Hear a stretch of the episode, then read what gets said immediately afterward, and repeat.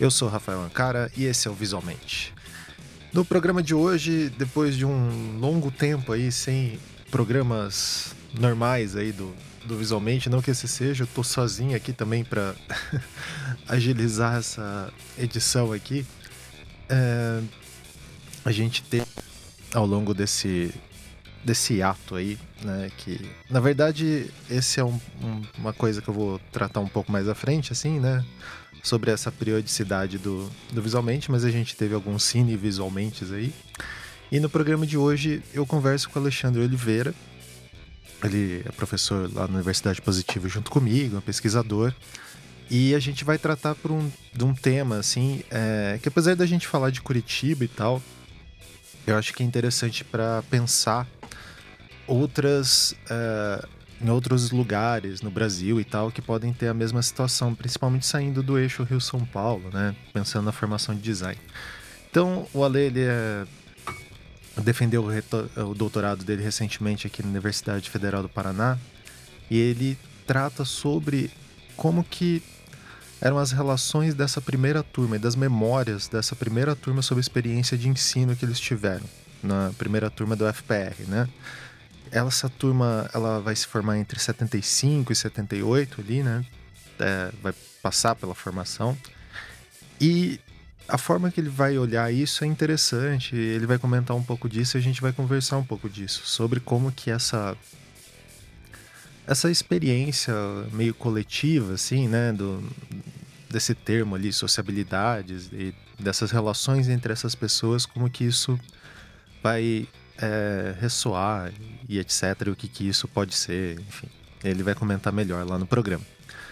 Bom, é, então esse é um retorno aí, alguns daqueles. Tem, faz tempo que eu estava querendo fazer esses programas que era muito parecido com no começo lá do Anticast, ou então no começo do Visualmente também, né, que a gente conversava com os nossos colegas pesquisadores ali sobre algumas pesquisas em design.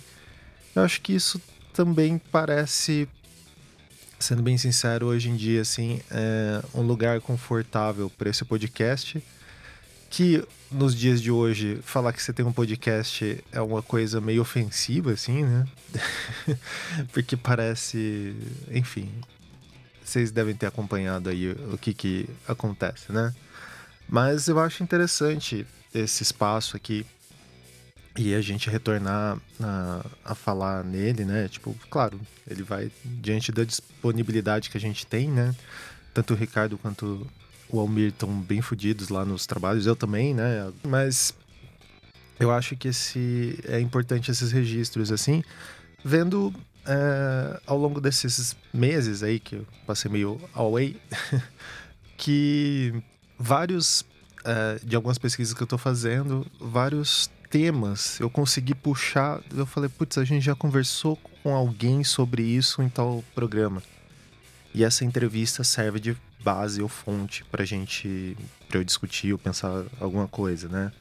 Eu imagino que, assim, num arquivo pessoal acaba funcionando, né? Então eu imagino que coletivamente também é, possa ter alguma função. Enfim, divagações à parte, Recentemente eu participei lá do Agora é Outro Podcast, podcast do nosso amigo Cristiano Machado. É, daí falando um pouco sobre design e etc. Então, quem quiser, eu vou deixar o link ali também. Fora isso, os outros recados, né? Vai ter o CID lá em novembro, então daqui a pouco começa a sair quem são os palestrantes, né? Teremos alguns nomes aí. É, daí você pode conferir ali em cid2023.sbdi.org.br ou então nas redes sociais do CID, que eu acho que é arroba CIDCIDI2023 oficial, uma coisa assim. Mas vai estar ali na postagem também. É, também falar, né? Tipo, acompanhe aí o Cine Visualmente, que eu acho que o, o Ricardo Léo tem feito um, um, trabalho bem interessante aí, que é o que a gente é, de discutir né, essas, as questões ali do cinema e, e das séries que, que tem passado, né? É... Deixa eu ver o que mais. E eu acho que para encerrar ali, né? Quem quiser contribuir é, no padrim.com.br barra visualmente. É, você pode contribuir ali. Eu vou rever tudo ali porque realmente eu acho que tô devendo muita coisa para vocês ali do, de como que a gente tinha imaginado que ia funcionar e realmente não funcionou de certa forma, mas é, o Padrim é o que está mantendo é, o visualmente e os outros podcasts que estão é, pendurados no, no, visualmente que é, eles estão no ar e disponíveis por causa disso, né? Então o Padrim exclusivamente ele paga a hospedagem, a gente usa um serviço de hospedagem próprio para podcasts, né, que aguenta e tudo. E tem alguns podcasts que estão é, são vinculados de alguma forma, né? Nesse é, pensados ali dentro do, dessa hospedagem do, do visualmente, né? Então o tipo entre letras lá do Diego Maldonado, o sente pensante da, da Crise Barra, é, o arquivo do Não Obstante, se ele tiver online aí, que é o podcast do Beccari e do Daniel Portugal, que também teve uma época ali que funcionou. Ele tá. Parte do arquivo tá com a gente. Tem alguns programas, principalmente os programas é, que a gente chama de legados do Anticast. Eu acho que conversei, né, na, na época do. É, do programa sobre o Guilherme Cunha Lima que a gente ia repostar. Tem alguns que estão lá também, e tem os do Visualmente, e tem alguns outros podcasts que nunca saíram, que eu tô vendo aqui, né? é, que talvez algum dia podem sair. Mas bom, é, é isso. Eu queria mais atentar a isso. Sete minutos ouvindo alguém falando sozinho, é uma coisa bizarra, então vamos pro programa.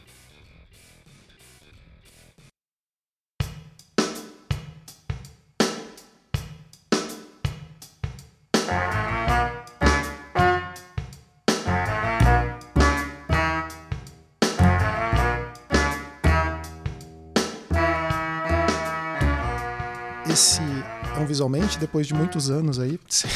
eu tô aqui com meu grande amigo, professor aqui comigo na Universidade Positiva, o professor Alexandre Oliveira. Olá, tudo bom? Mais conhecido no passado não muito distante como Alochondro. passado, eu vou dizer, é, juvenil, né? Juvenil, Mas, né? enfim, tá comigo ainda. Muito bom. Então, a ideia desse, desse programa, assim, é fim de semestre e a gente talvez esteja resistindo à tentação de fazer um daqueles programas de sala de aula para falar dos absurdos que a gente recebeu nessas semanas aí.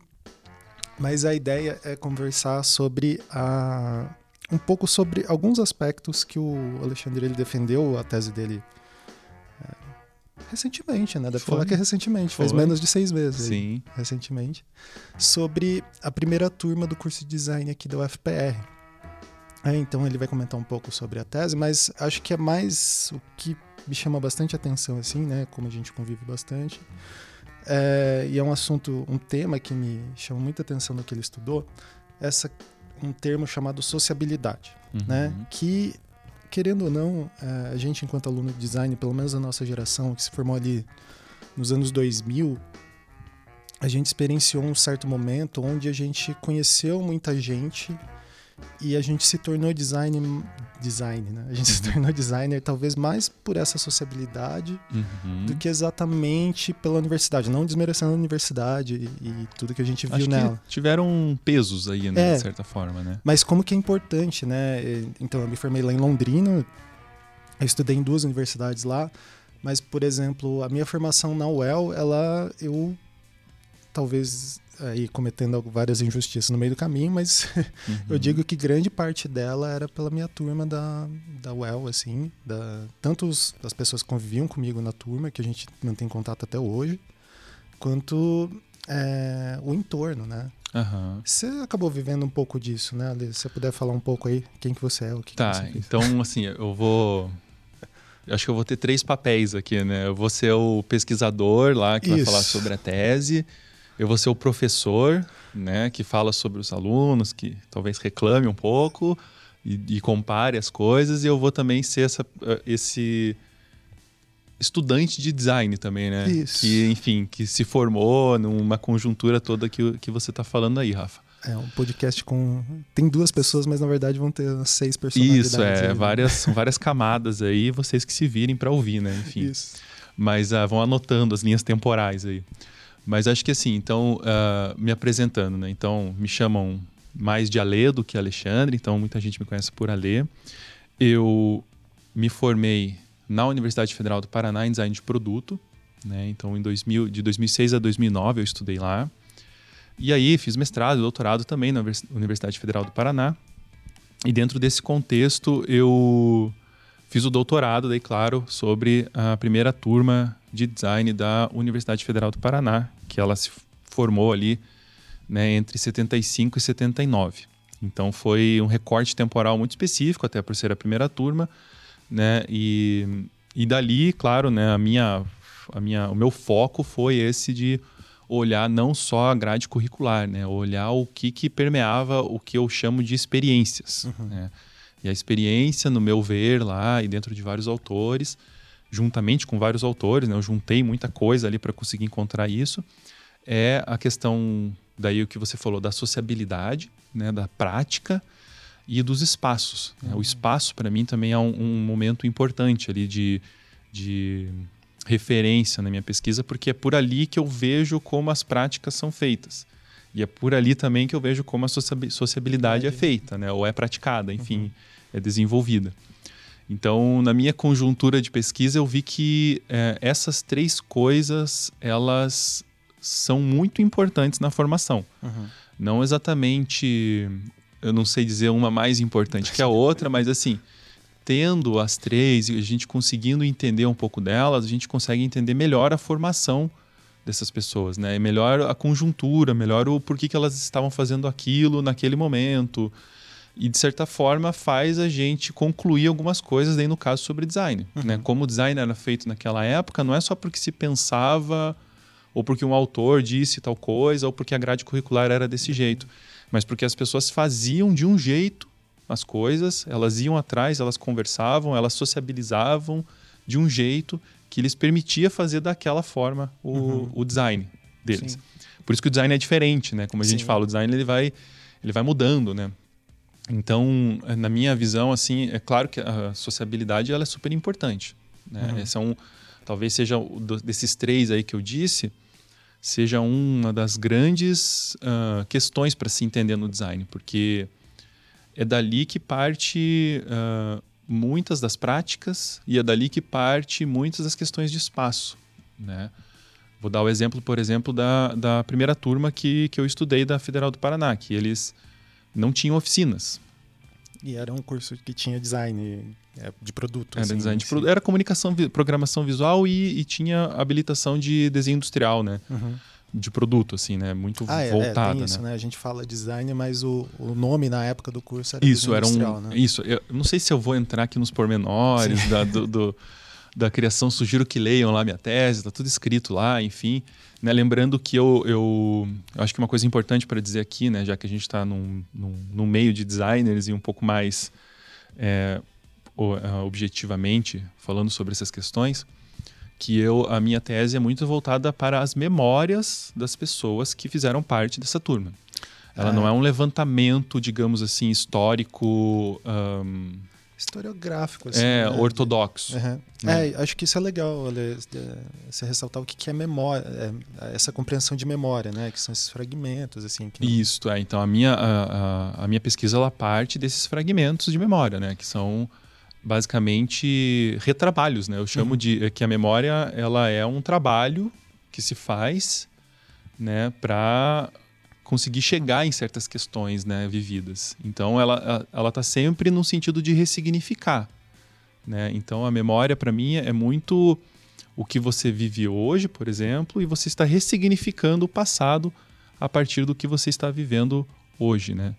Então, muitas das coisas que uh, a gente fala, que a gente conta sobre o, o enfim, nosso passado, vem de uma perspectiva da nossa vivência hoje. Sim. Né? Do, a gente chama isso muitas vezes de maturidade, mas na verdade, enfim, pela, de...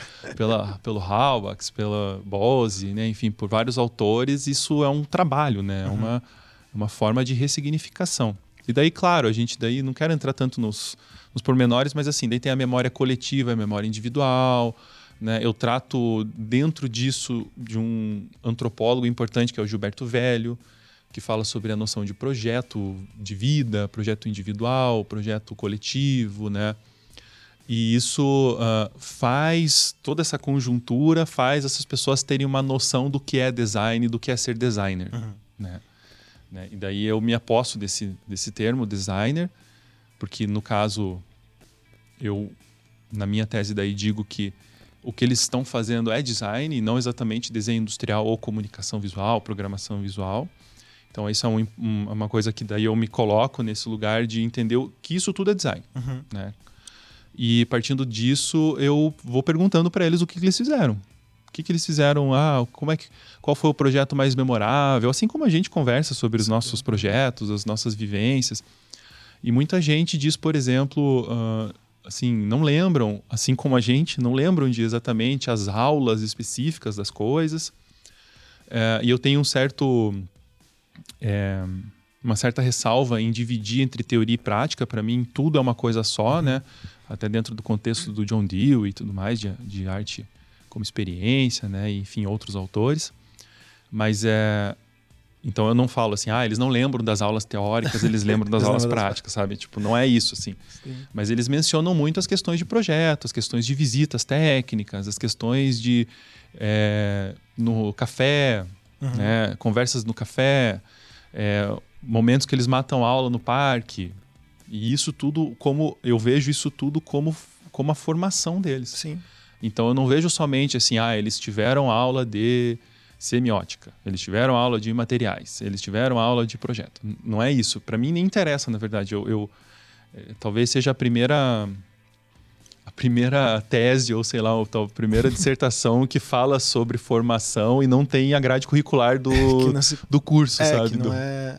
é porque é uma visão isso é interessante pensar, né? Porque a formação assim é sempre se tem esse pudor de falar dela da vista institucional, né? Tipo, ah, a universidade tem tal grade curricular como se perfeitamente todos os alunos transitassem por essa grade e saíssem ao final formados daquilo ali, né? Sim. Mas Uh, talvez porque a universidade existe, ainda é importante uhum. nesse contexto, é porque você passa por um monte de coisa lá que não tem como prever, né? Tipo, Sim. Então, os professores que estão lá, um dia que a aula deu errado, a gente, enquanto professor, passa por isso, né? Uhum. Tipo, a aula uhum. deu errado e virou outra coisa e, uhum. cara, aquela experiência não tinha como mapear, não tinha como planejar e aconteceu, né?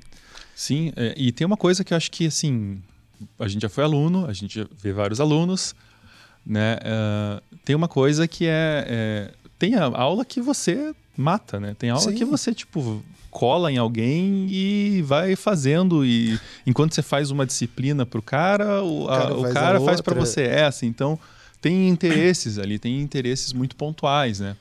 Não quer dizer que isso seja. É, e, e, o que eu tenho visto, pelo menos na minha pesquisa, é que isso não é ponto fora da curva sabe? Sim. Que a gente acha assim, não, o aluno ou a aluna ele tem que passar por todos esses lugares e se ele passar por todos eles muito bem, ele vai ser um designer, uma designer. Sim. E você vê que, cara, a maioria faz esses, esses recursos de tipo. É, ah, eu matava aula no parque, ou ia para o bar, ou ia fazer. Eu tenho uma, uma história lá na, dessa primeira turma que tinha uma aula específica que eles iam fazer. Dois, dois alunos específicos iam fazer concurso de comer pastel. Qual é o melhor pastel da redondeza? Tipo, ele não ia para aula, ia comer pastel, sabe? E passava. Sim. Como? Não sei, por critérios que dele sacava, como ele ele conseguia burlar esse sistema a ponto de conseguir passar e, ao mesmo tempo, fazer o curso de pastel. É, e, e, daí pensar, né? Tipo, claro, para uma visão mais ortodoxa e disciplinar, assim, né? Ah, ele não fez, não atende os critérios da disciplina, beleza, não passa.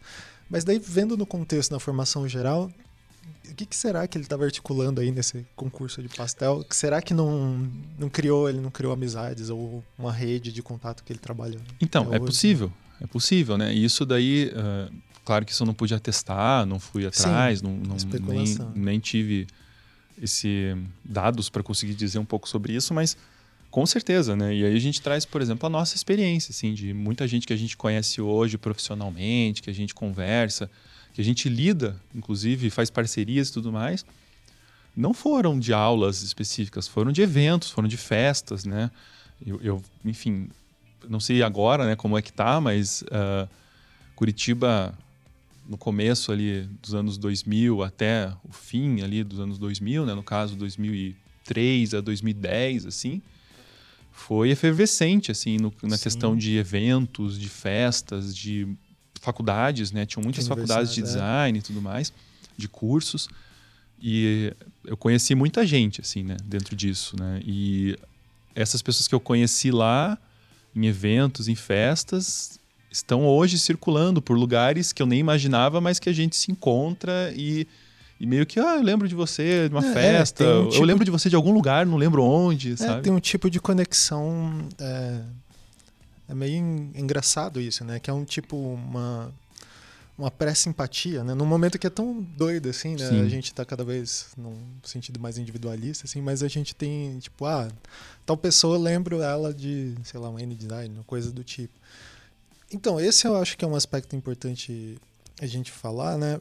Porque daí você, enfim, daí leiam lá a tese do Ale e tem outras teses que vão falar sobre a formação, né? E as primeiras turmas, e geralmente fala muito, se fala da primeira escola, né, da ESD, então é, é sempre os alunos que são formados nas primeiras turmas, eles falam, né, ah, eu sou da quarta turma, sou Sim. da primeira turma e tal. Uhum. Tem esse, é muito né, através, tipo, constitui o cara, né, Sim. né? Tipo, ó, é um grupo é, social isso, que se faço parte. Daí é interessante pensar essas pessoas é, quando elas estão fora é, desse eixo, desse eixo Rio, né? Tipo, uhum. não é uhum. nem eixo, é um... quando estão fora do Rio de Janeiro, dessa das primeiras universidades ali. E acho que é legal a gente dar um contexto do que era Curitiba nos anos 70, né? Porque tem várias coisas políticas que estão acontecendo aqui uhum. que vão querer colocar a universidade, a universidade, a cidade de Curitiba como essa cidade do futuro, né? Então todo mundo até hoje tem é, na mente lá, tem um sistema de transporte perfeito, tem um monte de parque. Tipo aquela visão da novela Sonho Meu, ali de 92. então, hum, as coisas não funcionam daquele jeito, assim, mas essa ideia desse, desse projeto, né, como que ele Sim, serviu, foi, né? é, foi uma época efervescente, né, ali dentro do, do contexto, eu diria, urbanístico, né? especialmente né, em uhum. Curitiba nos anos 70. O que, que aconteceu, então? Uh, os anos 70 em Curitiba ele é muito marcado pela gestão Lerner, né, especificamente. Então, Jaime Lerner, para quem não conhece, arquiteto. Né, arquiteto, urbanista, foi prefeito, governador do Paraná né, e tudo mais.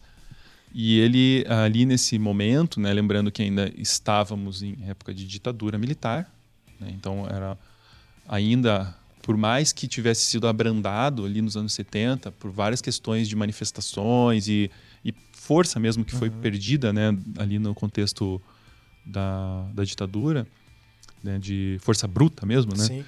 É, existia uma coisa que era essa abertura eu diria cultural e também um, eu diria que quase, não vou dizer um último suspiro, mas um dos últimos suspiros de, é, de infraestrutura uhum. né, municipal, assim, ou municipais, né? Porque em várias cidades isso é, também teve algumas alguns paralelos assim em outras cidades. Mas Curitiba foi a mais memorável, exatamente, até por causa do da questão da gestão Lerner e da questão da urbanização por si só. Então, o que, que aconteceu? Foi um momento em que o Lerner entra pelo Arena, né? E uh, tem um plano diretor específico em Curitiba que uh, já se pensava né, a cidade como áreas, digamos assim. O que, que aconteceu foi que, a partir do, do, da gestão do Lerner, o Lerner ele faz um, uma implantação de um instituto que é o Instituto IPUC, uhum. que é o Instituto de Urbanismo de Curitiba, lá, né, de pesquisas e planejamento urbanísticas lá de Curitiba.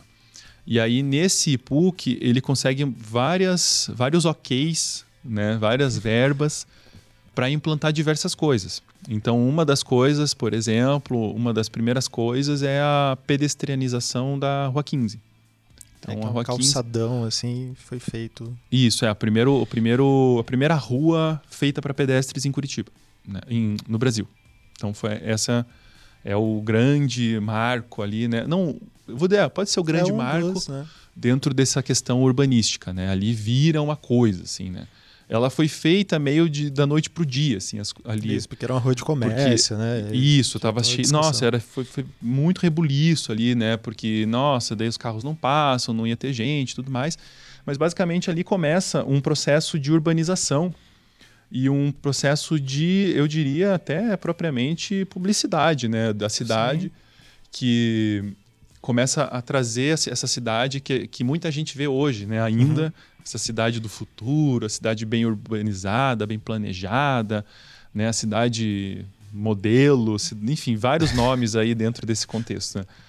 É, ali também tem um, um, marco específico na cultura, que é a criação da Fundação Cultural de Curitiba.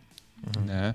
E no mesmo ano também a criação do, da Cidade Industrial de Curitiba, que é uma outra coisa. Né? A Cidade Industrial de Curitiba, para quem não sabe, é, é um polo específico só para as indústrias. Elas tiveram diversos abonos ali, enfim, Isso. questões de impostos para entrar ali. Então, muita empresa, muita indústria foi para lá. E hoje é um bairro que concentra, acho que a maior parte da população de Curitiba Isso. mora nele, né? É, se eu não me engano, acho que é o maior bairro de Curitiba é. hoje, né? Junto com é, o Boqueirão. territorial. Ali, é, é, junto com o Boqueirão deve ser populacional e territorial, estão os dois ali. Hum.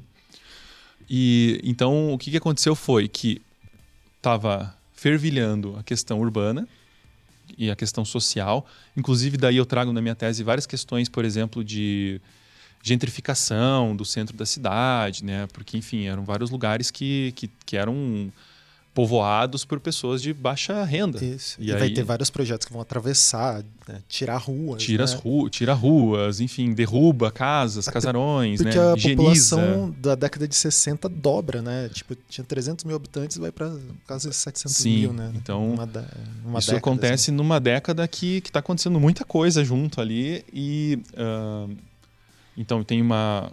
Tem outra tese, inclusive, da USP, eu esqueci, eu esqueci, o nome do autor, mas que fala um pouco sobre essa higienização uhum. arquitetônica e urbanística né, dentro do, da, de Curitiba e que aí você também vê diferenças populacionais ali, né? mudanças. Né? Então, muita gente vai para bairros, muita gente começa também a criar-se, por exemplo, os expressos, que a gente chama hoje, é, né? que, são que depois vermelho. viram os biarticulados, é. os, os, de estação tubo, que, que também é bastante conhecido né? fora daqui. Uh, então tem todo um processo urbanístico, como eu falei, tem um processo cultural, que é a questão daí do fomento à cultura, por causa do abrandamento da, do regime militar.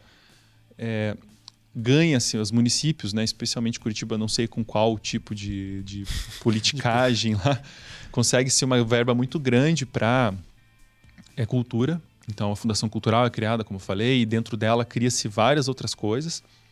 E também a, a questão é, da industrialização, que daí vem com a SIC, né, que é a uhum. Cidade Industrial de Curitiba.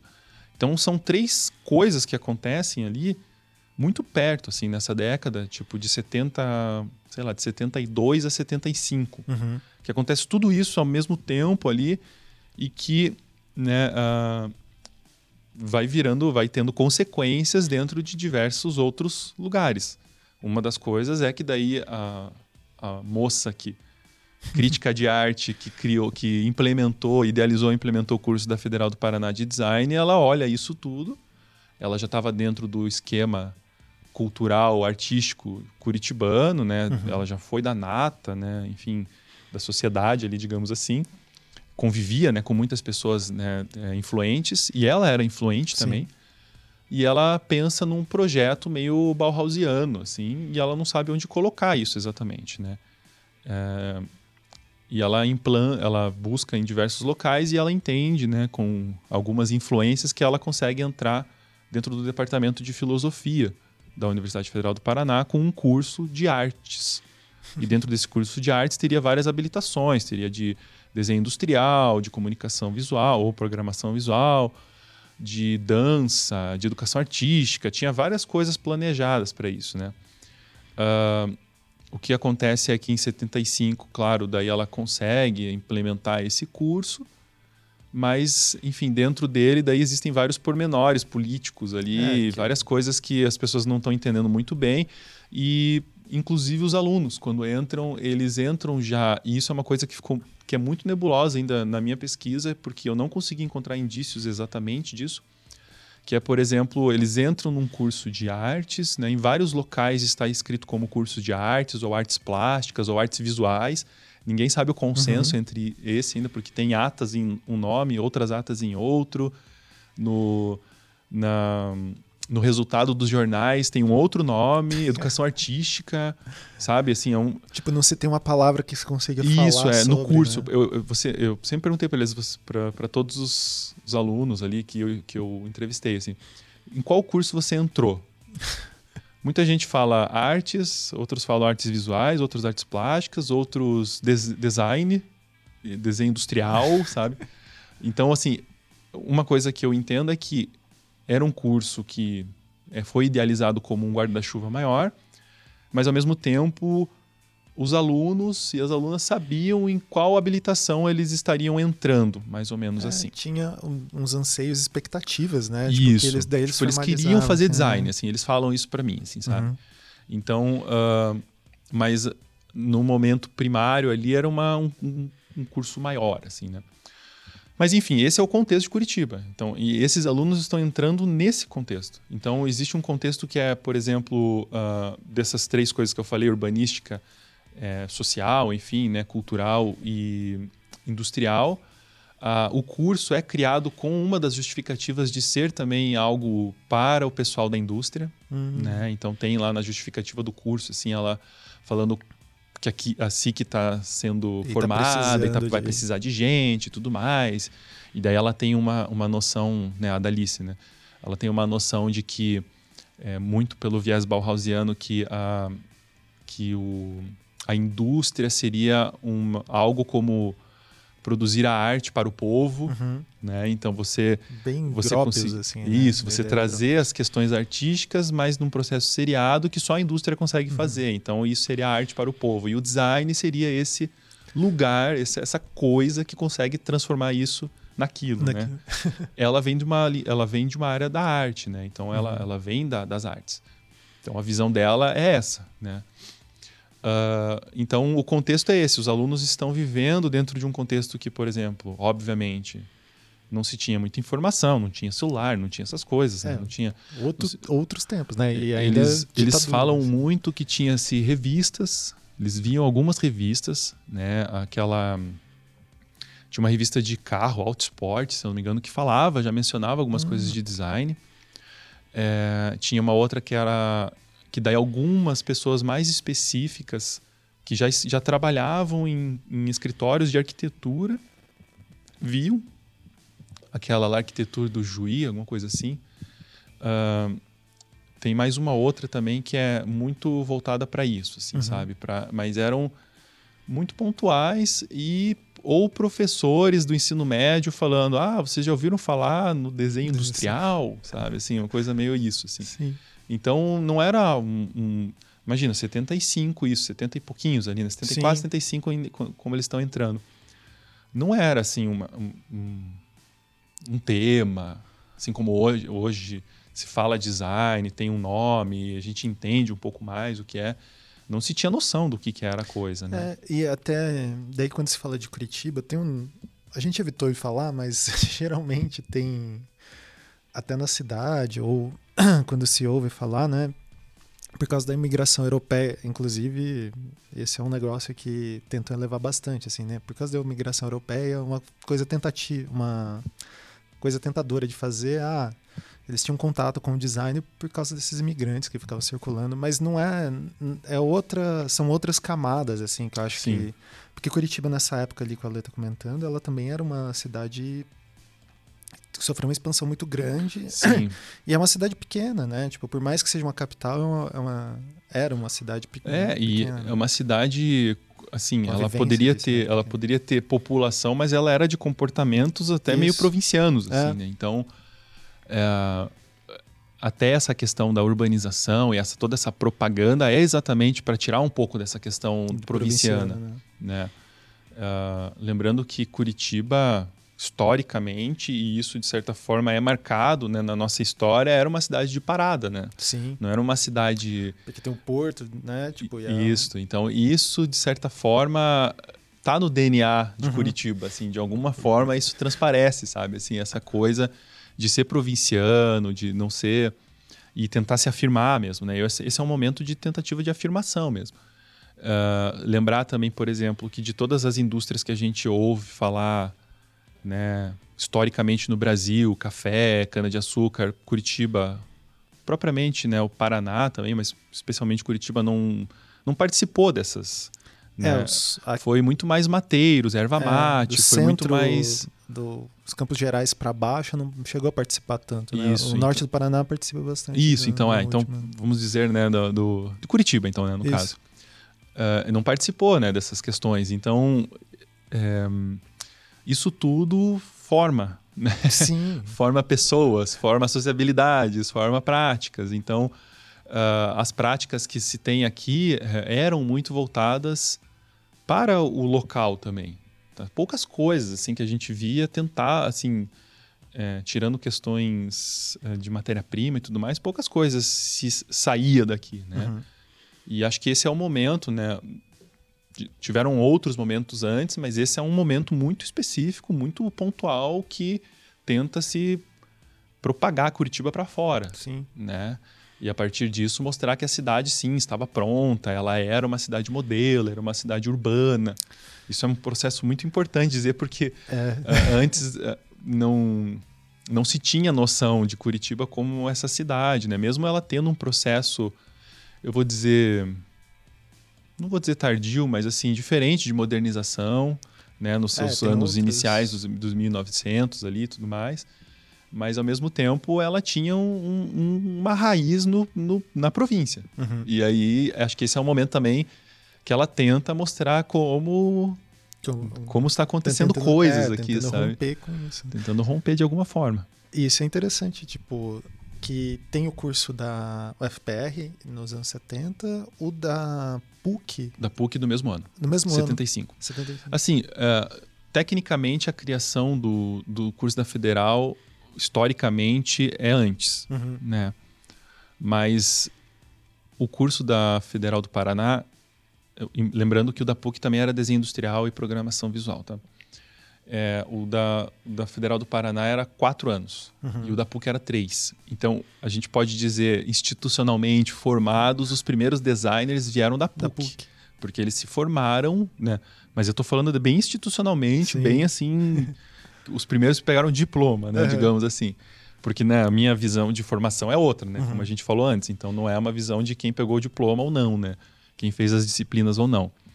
É, mas sim, está é, num contexto, então a gente observa que o, o primeiro curso do sul do Brasil é né, daqui e tudo mais, então isso tem uma, uma relação até de pioneirismo, né, que os próprios alunos falam, é, e que isso vem, e também tem uma, um, um, ponto muito forte, né, muito importante dizer que vem pessoas da ESD para cá. Uhum. Né? Então vem especialmente é, três uh, egressos né, para cá. E eles, né, especialmente na, a partir do, do segundo semestre ali do curso de, da Federal, eles começam a dar aulas mesmo de projeto, depois de uma reformulação total ali de currículo e tudo mais. Mas é a partir dali que, que começa-se a pensar, o, o começa-se a esses alunos, esses egressos, a terem contato né, com essa parte daqui, né, com, com o ensino daqui.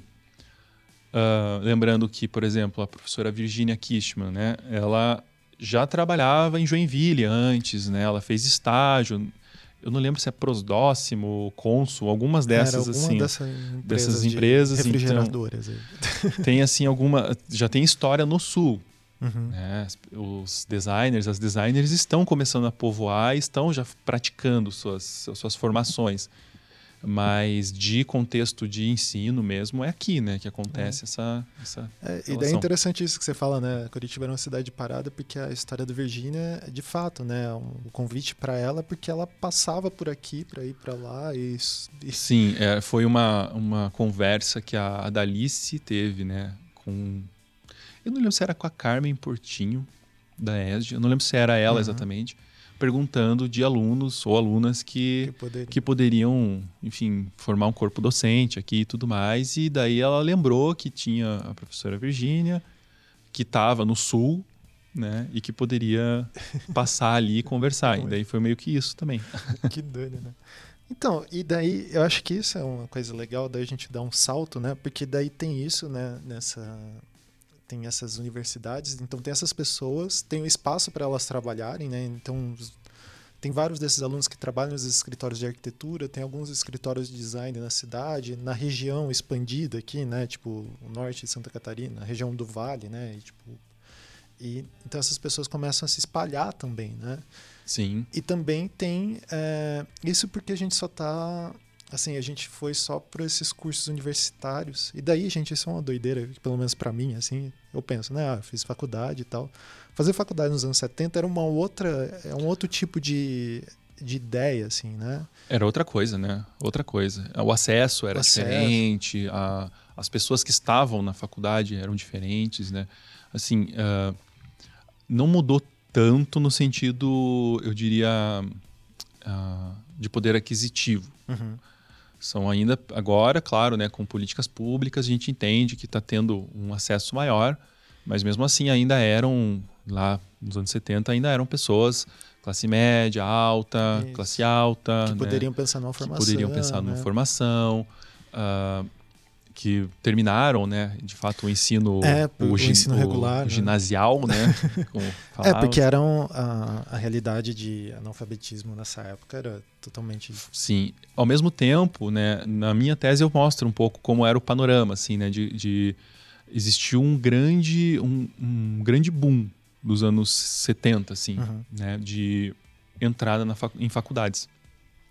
Foi uh, um boom de criação de faculdades privadas também. Né? Então, muita gente entrava em faculdades, enfim, cursos universitários, dentro uh, desse panorama. Uhum. Né? Mas quando você vê. E, e, uma das coisas que, me, que, que eu achava que era um pouco diferente, mas me mostrou que não muito, é, é que sim, pessoas.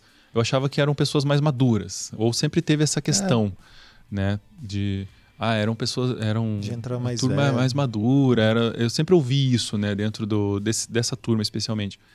Mas eu fiz uma, uma análise um pouco mais pontual ali sobre idade e de quantas, quando as pessoas entraram e tudo mais. E tinha gente de 18 anos entrando também, uhum. tinha muita gente, inclusive, né?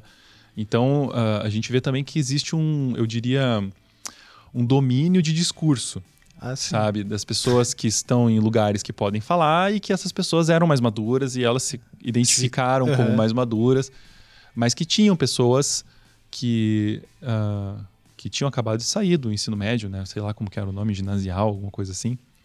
Uh, e que estavam também assim meio que nem entra hoje assim tipo em vários momentos é. assim entra como se fosse um vestibular e Isso. vou ver o que que vai dar sabe então tinha, tinham essas pessoas, não eram somente pessoas maduras ou pessoas que trabalhavam e depois iam para um, Pro... a universidade. É, também tinha gente que entrou e não se interessou e saiu fora, sabe? Então, é, uma coisa que é legal é porque como tinha muita gente que trabalhava já em escritórios de arquitetura, uhum. que estavam circulando, né, tendo esse, essa questão da sociabilidade em outros locais que não a universidade, uh, a turma como um todo, nessa turma especialmente, ela uh, absorve certas questões mais técnicas, certas relações, né, de produção, assim.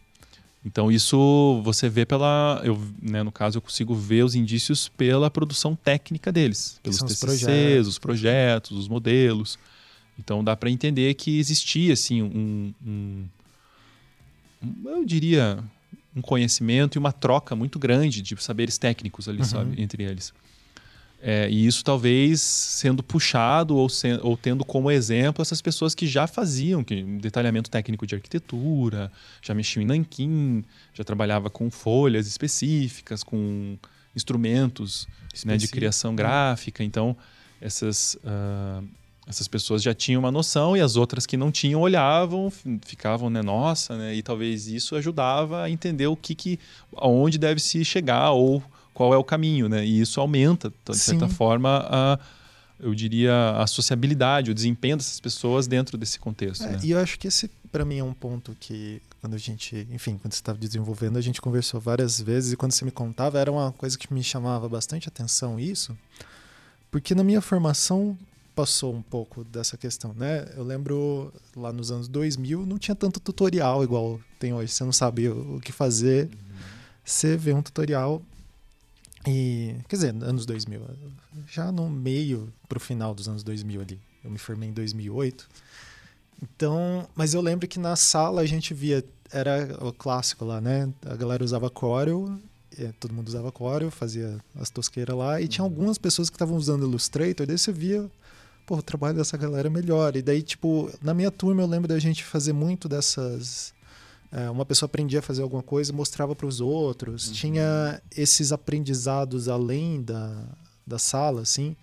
E também essa, esse desejo ali de, tipo, putz, fulano fez isso, no próximo trabalho vou fazer de, de outra forma. É um tipo de... Não era competição exatamente, mas era um incentivo mútuo, assim.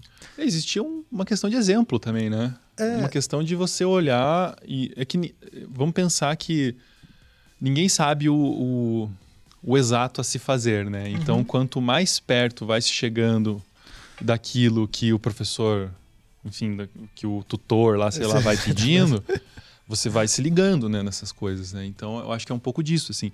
Mas, é, mas ao mesmo tempo, né, é, é igual qualquer turma. Sim. Também tem briga, também tem aqueles que falam que, que é, um é melhor que o outro, é. o outro não gosta, sabe? Então, é, é muito é, é, muito difícil dizer assim coisas muito pontuais que se tinham lá e que não se tem aqui ou que não se tinha lá e que se é, tem aqui. É que eu sabe? acho que não, na verdade não existe, que nem esse relato que formação. eu dei é uma, é formação, uma memória. É, é formação. Tipo... Então, é, mas o legal é pensar, por exemplo, o que era né, diferente, é, o que, como essas pessoas faziam de diferente ou o que elas faziam de diferente e o que isso reverberava, o que isso uhum. né, influenciava dentro do contexto do aprendizado, do, do, que elas pensavam como design.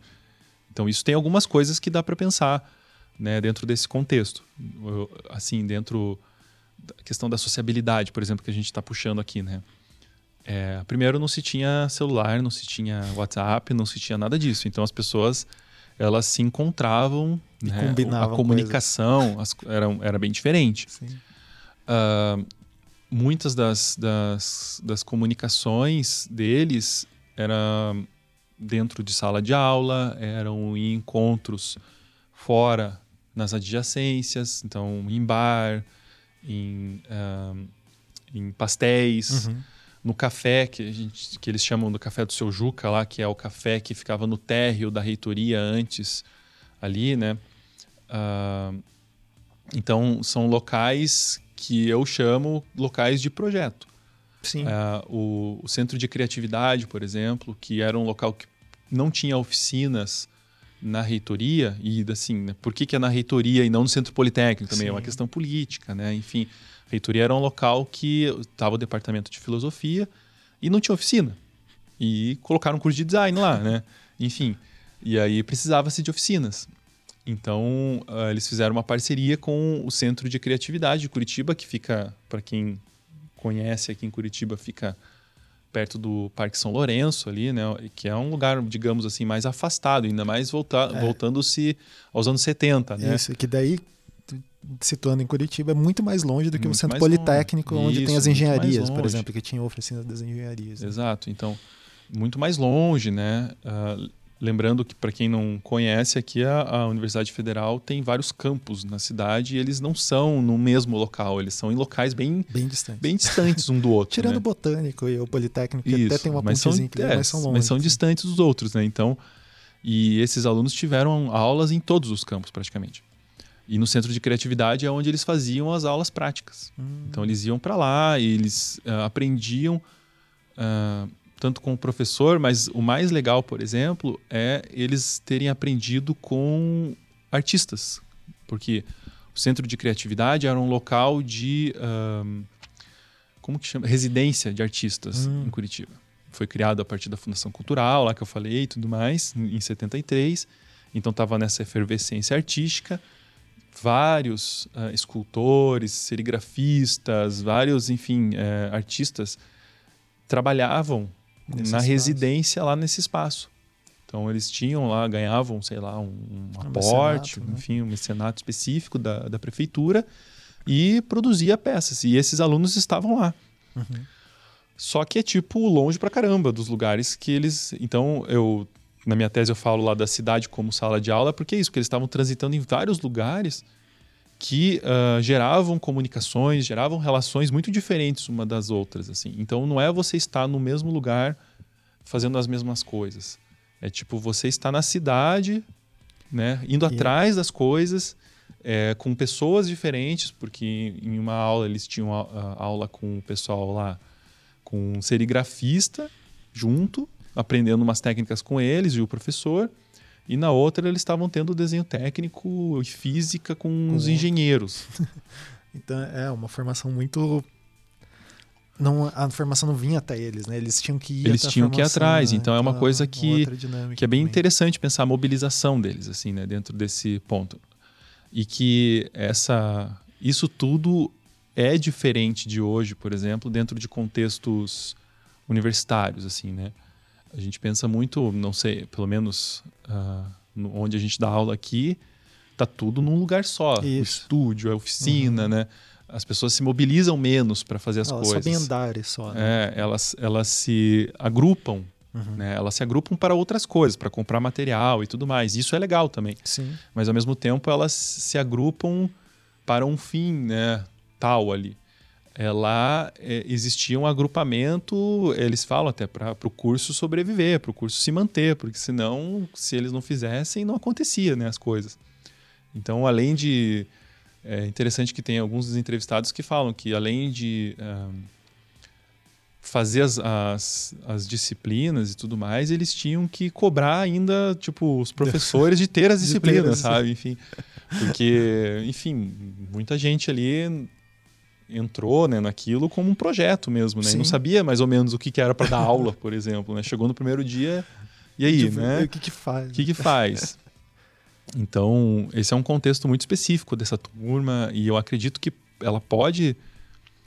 Pode, pode, pode ter indícios em outras turmas disso, assim, sabe? Desse, dessa noção de comportamento e tudo mais. Pois é. Porque... Mas eu não, não gostaria de entrar em generalizações. Assim, Sim, né? mas é interessante, né? Porque que nem se observou essa primeira turma ali, e vários dessas pessoas viraram professores depois, né? Que Sim. vão formar outros. Sim, muitos. E até de reforçar uma certa identidade da UFPR, assim, né? Dos cursos Sim, da UFPR, é. né? Inclusive, eu dei uma entrevista esses dias aí para um outro podcast de, uns alunos da UFPR falando o que que. Como que era? O que, que ficou, né? Enfim, da, da, época que eu estudei, do que que eu, de quando eu estudei uhum. design e, e, da época que eu estava fazendo, que eu vi a turma da doutorado ali né, dos anos 70. E é muito difícil dizer, né? É muito difícil falar assim, ah, eu leio, eu vejo que existe isso, né? É, é muito complicado. É muito, é. Eu falei, pra, eu até lembro que eu falei assim, olha, é muito difícil responder isso porque cada tempo é um tempo, né? Eu, eu posso dizer que as pessoas eram diferentes por causa do contexto, por causa da urbanização. As pessoas estavam correndo a partir, uh, correndo atrás de coisas a partir do tempo que elas viviam, Sim. né? Então, mas ao mesmo tempo dizer que ah, era mais artístico, era menos, era isso, era aquilo, é muito difícil dizer. É, porque tem. É isso, é, acho que é interessante, que é o legal do, do que você sempre pontua assim porque, de uma certa forma, cada, cada turma é uma turma ali, porque é um contexto que nem na nossa geração ali, pelo menos uma coisa que eu acho que, que tem que ser falada e tem que ser vista melhor, assim, essa questão das políticas afirmativas, uhum. eu acho que eu sou a. Aqui na UFPR, acho que tinha sido a primeira turma, 2004, 2005, que foi que teve o, o Enem, você diz? E que teve a, as cotas. Eu não lembro. Putz, não vou, eu não vou lembrar, vou lembrar mas lá exatamente. na UEL. Eu é... lembro que assim, talvez tenha sido a minha ou uma de antes, porque eu lembro que eu tive a oportunidade. Porque como eu estudei em escola pública, eu tinha né, uma Sim, cota isso. de escola pública. Eu estudei então, e eu não coloquei, eu coloquei como não. Uhum. Né? Até porque eu meio que nem sabia o que, que era, é, sabe? Um negócio tinha, assim. Tipo... E também tinha as, as, ideias sobre isso que circulavam na época eram bem esquisitas. Isso, assim, né? uhum. Só que como que isso foi importante para trazer novas vivências, tipo, novas pessoas para o âmbito da, da universidade, assim. Sim. cara, isso você via daí com as tensões né, que gerava entre os professores, é, as tensões que geravam entre os alunos, e só que isso, ao meu ver, foi positivo, porque trouxe uma outra possibilidade da gente questionar a forma de se fazer design, né? Tipo, Sim. de uma certa maneira, assim, né? De, tipo, é, acho que esses contextos eles são legais, assim, né? E mas eu acho que, para mim, o que mais interessante dessa questão da sociabilidade, dessa sala de aula expandida, assim, que, uhum. que o Ale comentou, é como que hoje, daí, claro, daí aqui entra os professores de final de semestre no auge do seu recalque, assim, né? Como que tá difícil de trabalhar. É claro, tem uma pandemia, que eu acho que da mesma forma que eu falei ali que a, essas políticas afirmativas afetam a a gente não consegue ver de, é, no detalhe, igual a Ale falou, é difícil uhum. de ver no detalhe ali. Mas no geral parece que altera alguma coisa, né? A gente viu que a pandemia de uma forma altera as coisas, inclusive a gente enquanto professor, uhum. mas as expectativas dos alunos também, né? E daí esse é. trabalho em grupo, essa noção de, de é que... sociabilizar ficou Isso, muito eu, difuso, sabe? Eu fico pensando muito assim, é que hoje as sociabilidades são diferentes hoje, né? Uhum. Então, assim, que nem eu falei, é, as pessoas se comunicavam de um jeito que elas iam nos cafés, elas iam nos pastéis, elas ficavam. Hoje a comunicação ela é muito maior, né? Mas a sociabilidade, eu não vou dizer que ela é menor porque não existe é, não um, não existe um grau de a gente tem um índice de, aqui de sociabilidade, de índice, não existe isso, mas assim a sociabilidade é diferente, é. né? Ela é, tem uma, uma relação que daí eu faço da sociabilidade com o design. Uhum. E de daí, claro, coisa minha, nem é do, da tese e tudo mais, mas assim, de pensar como é importante um tipo de sociabilidade, ou, ou alguns tipos, né, no caso, que uh, e como isso afeta no design, como isso faz uh, experiências de design serem mais memoráveis ou serem mais ou serem experiências uhum. de fato. Então, tem uma, uma coisa que, por exemplo, vou dar o exemplo lá da turma e que né, eu venho tentando trazer isso para a sala de aula, por exemplo. Uma das coisas, então, que eu faço é a exposição. Exposição, por mais que ela. A exposição que eu digo. Não só você pegar, fazer, terminar um trabalho e expor ele numa vitrine, mas expor no sentido de feira, assim, de uhum. você estar junto com o seu trabalho, falando, falando sobre, sobre, ele para pessoas que você não conhece ou para uhum. pessoas que você conhece. Esse tipo de coisa, e não uma apresentação de trabalho, é tipo feira mesmo, assim, feira uhum. de ciências e tudo mais. Esse tipo de coisa, é, ela faz com que a pessoa se movimente de uma forma diferente para explicitar o trabalho. Então, para apresentar um trabalho, para apresentar uma produção dela. Diferente, por exemplo, de uma apresentação em slides, que uhum. fica para turma só e tudo mais. Então, é, eu tenho pensado muito nesse, nesse tipo de, de noção, assim, né? Que, de certa forma, é mais analógica. Isso pode ser até uma questão meio eu diria, recalcada já de, de pessoas que estão envelhecendo, né? Mas ao mesmo tempo, assim, é, nostálgicas. Matéria, né? Mas ao mesmo tempo eu entendo, daí, claro, na minha visão de design, que o design ele é feito pelo movimento, né? pela, pela ação, por é, agência. Né? Então, você agir sobre essas coisas e você uh, produzir nessas coisas, né? É, enfim, é, experiências, certo? E aí eu digo experiências não naquele termo de design, de, de, experiência lá, sabe? Aquela coisa. Não é esse. É um, é um termo muito específico voltado para a questão lá da, do Dewey, né, que é, enfim, de outros autores, que é aquilo que fica, né? Uhum. Ou até, por exemplo, eu trago um, um, autor que chama Jorge La Rosa Bondia, que é um cara uh, que é da educação, mas ele fala assim, né, que é, a experiência é aquilo que fica, que interpela a gente, que é memorável, porque a gente entende o que aquilo transformou, transformou o que aquilo fez com a gente. Uhum. Então, uh, a minha intenção é criar esse tipo de coisa, assim, uh, no design, né? E como professor, é tentar fazer com que esses alunos uh, se movimentem dentro do, da, da, questão deles. Espaço, né? Espaço, das práticas. Então, é, por exemplo, coisas muito práticas que acontecem. Eu sou um professor de, de, de projeto e de materiais. Uhum. E daí sempre tem aquela, professor, aonde que a gente compra o material?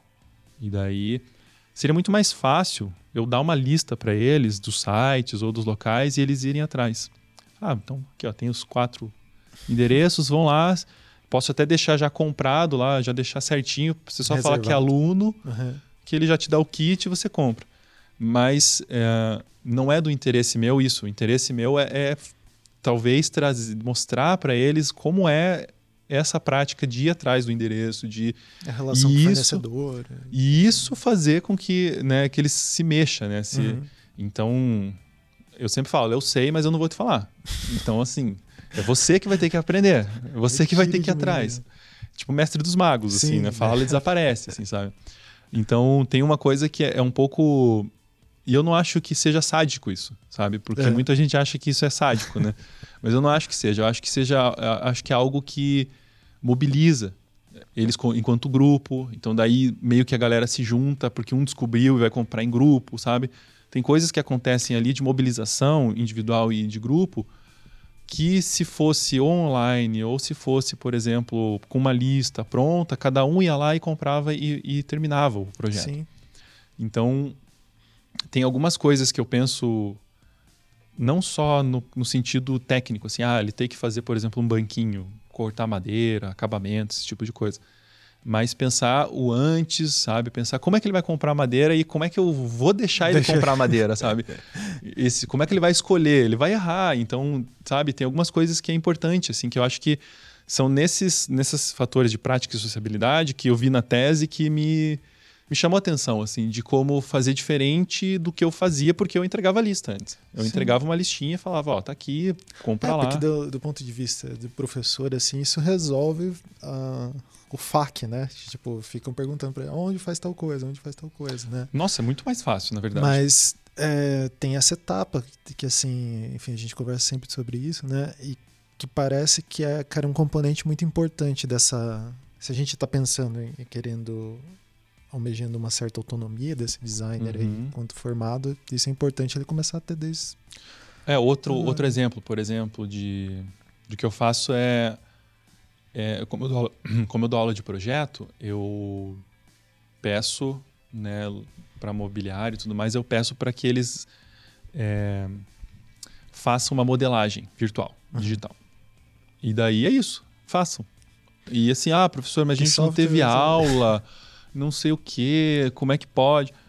Cara, é, é essa mobilização que às vezes eu busco cobrar deles, porque eu acho que isso faz né, a minha visão, daí, claro, entra um pouco a questão até é, ditatorial, até, né, numa visão, porque você, como professor, você ali está é, trazendo as um questões, né, tem um poder específico ali juntamente com o plano de ensino e com a ementa, mas ao mesmo tempo, é, trazer para a prática mesmo, trazer para a prática no sentido de mobilização, de agência. Uhum. Então, fazer com que essa pessoa se agencie para resolver aquilo e não só resolver aquilo.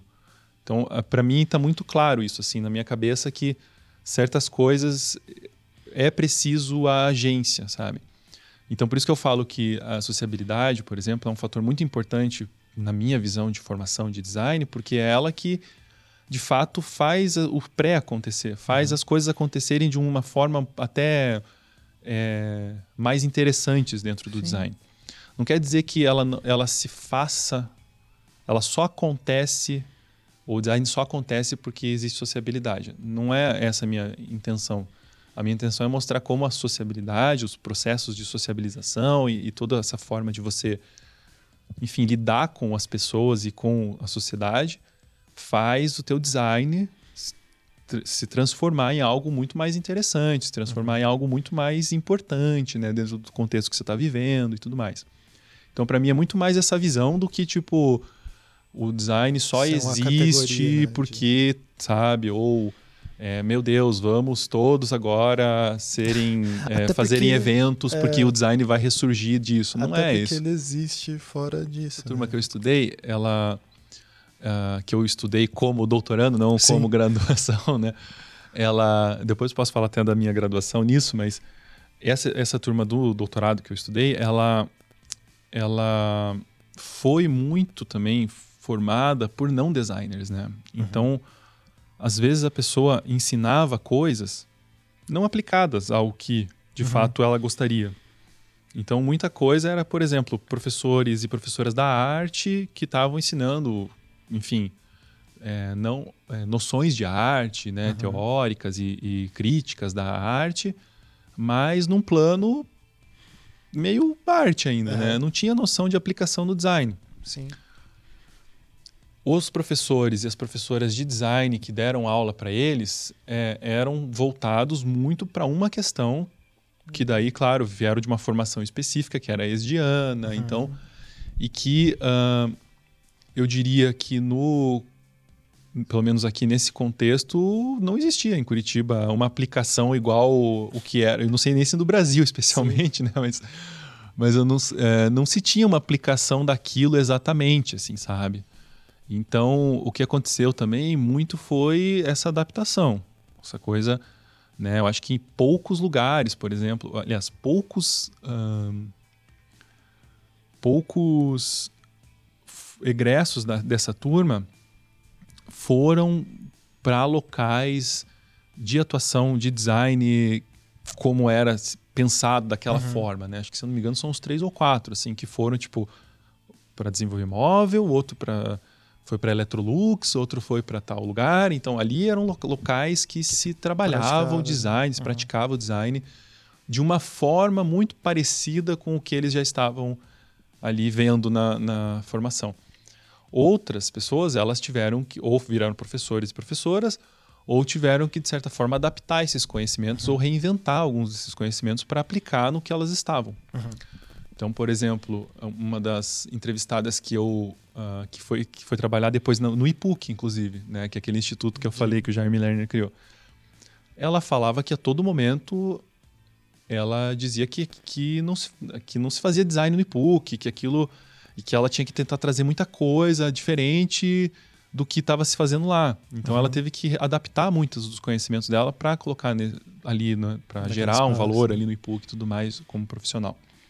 E ela disse que lutou muito e tudo mais. Então eu ouço esse, esse discurso de lutei muito, de, de tive que modificar coisas, de adaptar, de muita gente nessa turma. Uhum.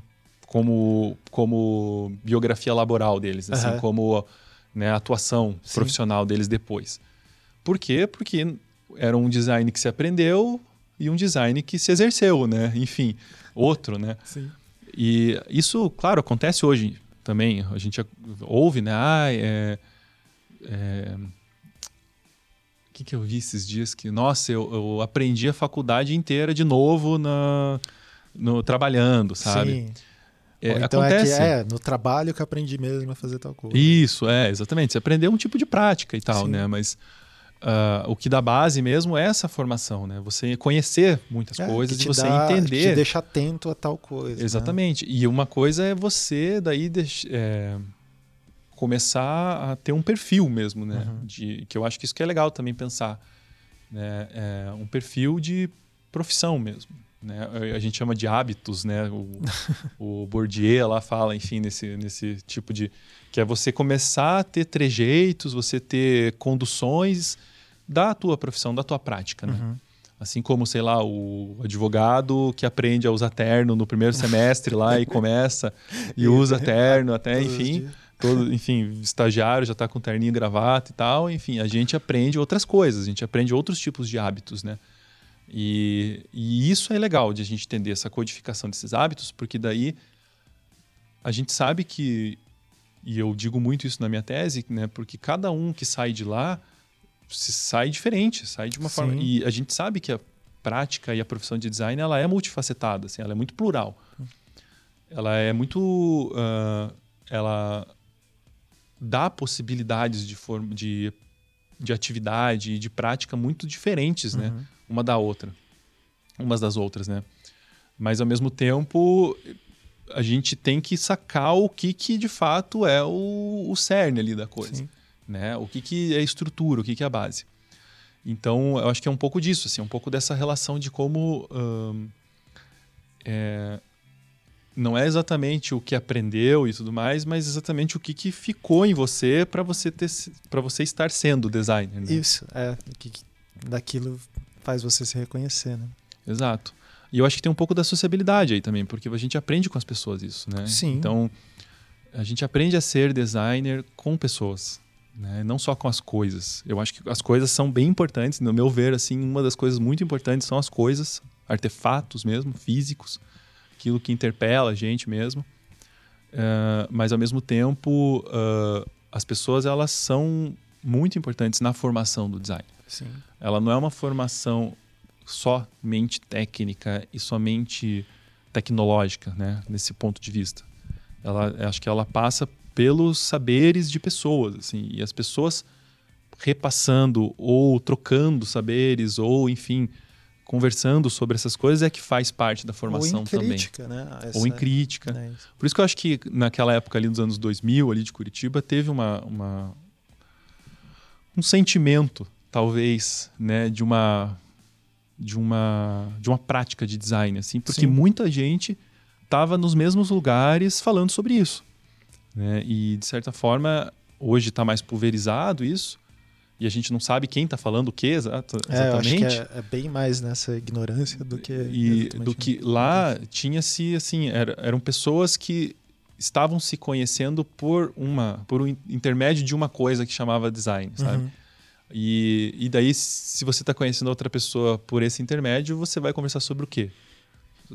sobre tudo e design, design né? Sim. Então, acho que é um pouco disso, assim. Eu, eu acho que ocorreu ali, por isso que a gente fala, ah, faça eventos, centro acadêmico, esse tipo de coisa, porque acho que isso faz, vai fazer você conversar, vai fazer você lidar mais com o que está intermediando esse processo, que é o design, entende? É, então, mas é isso é interessante para pensar, a gente meio que indo para o final aqui, mas assim, é, isso que você falou me fez pensar. Mas hoje em dia, se for para pensar, todas as discussões que a gente vê ali, a galera mais nova tendo e tal, é, é muito fácil deles encontrarem Sim. pessoas que falam os temas que eles gostam, assim. Então você não. que é diferente dessa época, né? Tipo, ah, design era um.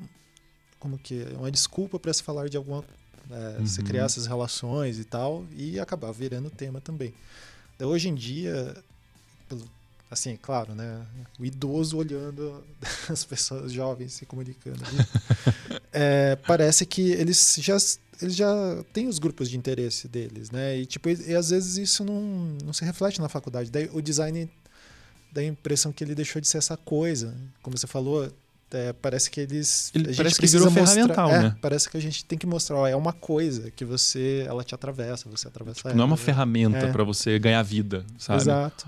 É, eu acho que é isso, assim, né? E a gente sempre fala isso para aluno, né? O aluno e alunas também, né, no caso, né? Que isso é a nossa vida, né? Sim. Isso é o, o, o, jeito que a gente aprendeu de sociabilizar também, é. tipo, de, de, fazer as coisas, de conversar, de praticar. Então, eu acho que é um pouco disso, assim, sabe? É um pouco de tentar ensinar né, de tentar trazer um pouco dessa vivência e tentar trazer um pouco dessa noção de que o design ele é essa coisa que vai permear a sociabilidade, Isso. prática, enfim, coisas, espaços. E que você pode participar disso nesse momento Vida. e depois falar, ó, não é, e, e sair, ah, sim, né? Claro. Tipo, é que é transitório, que não é um, um, como você bem falou, né? Não é uma forma, você não vai se tornar designer se fazer isso e também não precisa, tipo, não é uma, uhum. uma condição sine qua non, mas é muito, ela facilita outras coisas, né? Tipo, de você emergir nas, nas paradas e tudo. Sim, acho que é um pouco disso aí. Muito bom, seu Ale. Bom, encerrando aqui, cara, você gostaria de deixar um último recado, falar alguma coisa aí? Putz, desculpa qualquer coisa. desculpa, se ofendi. E é isso aí, eu só convido, né, para leitura lá, eu peço daí eu vou deixar, deixar o link, link lá e tudo mais tanto dos artigos quanto do, da tese.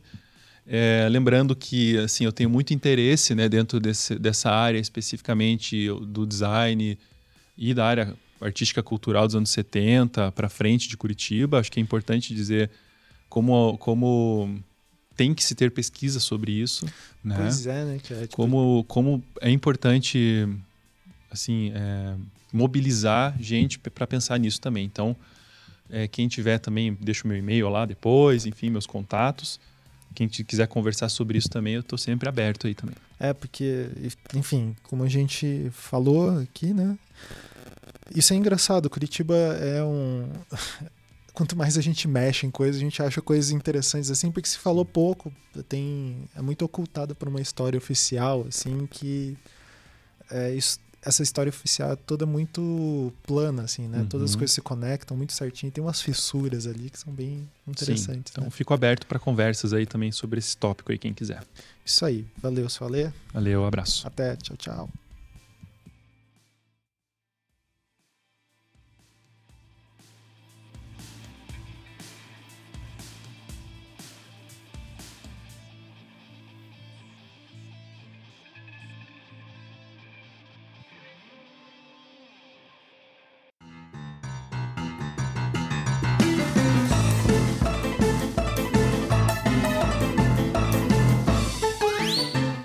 Visualmente um podcast criado por Rafael Alancara, Almir Mirabô e Ricardo Cunha Lima. O programa de hoje foi excepcionalmente gravado nos estúdios da Universidade Positivo e agradecimento especial ao André Ambonati, técnico que preparou tudo lá para a gente conseguir gravar. Se você gosta do nosso trabalho, acompanha nossas discussões, é, mesmo que elas sejam um pouco errantes, não tenham uma data definida e gostaria de contribuir, a gente tem lá é, o padrinho que é padrim.com.br barra visualmente, que lá você coopera para a gente pagar pelo menos a hospedagem que a gente mantém aqui, tem os programas e vai tentando é, se virar nesse universo aí da internet. Até a próxima.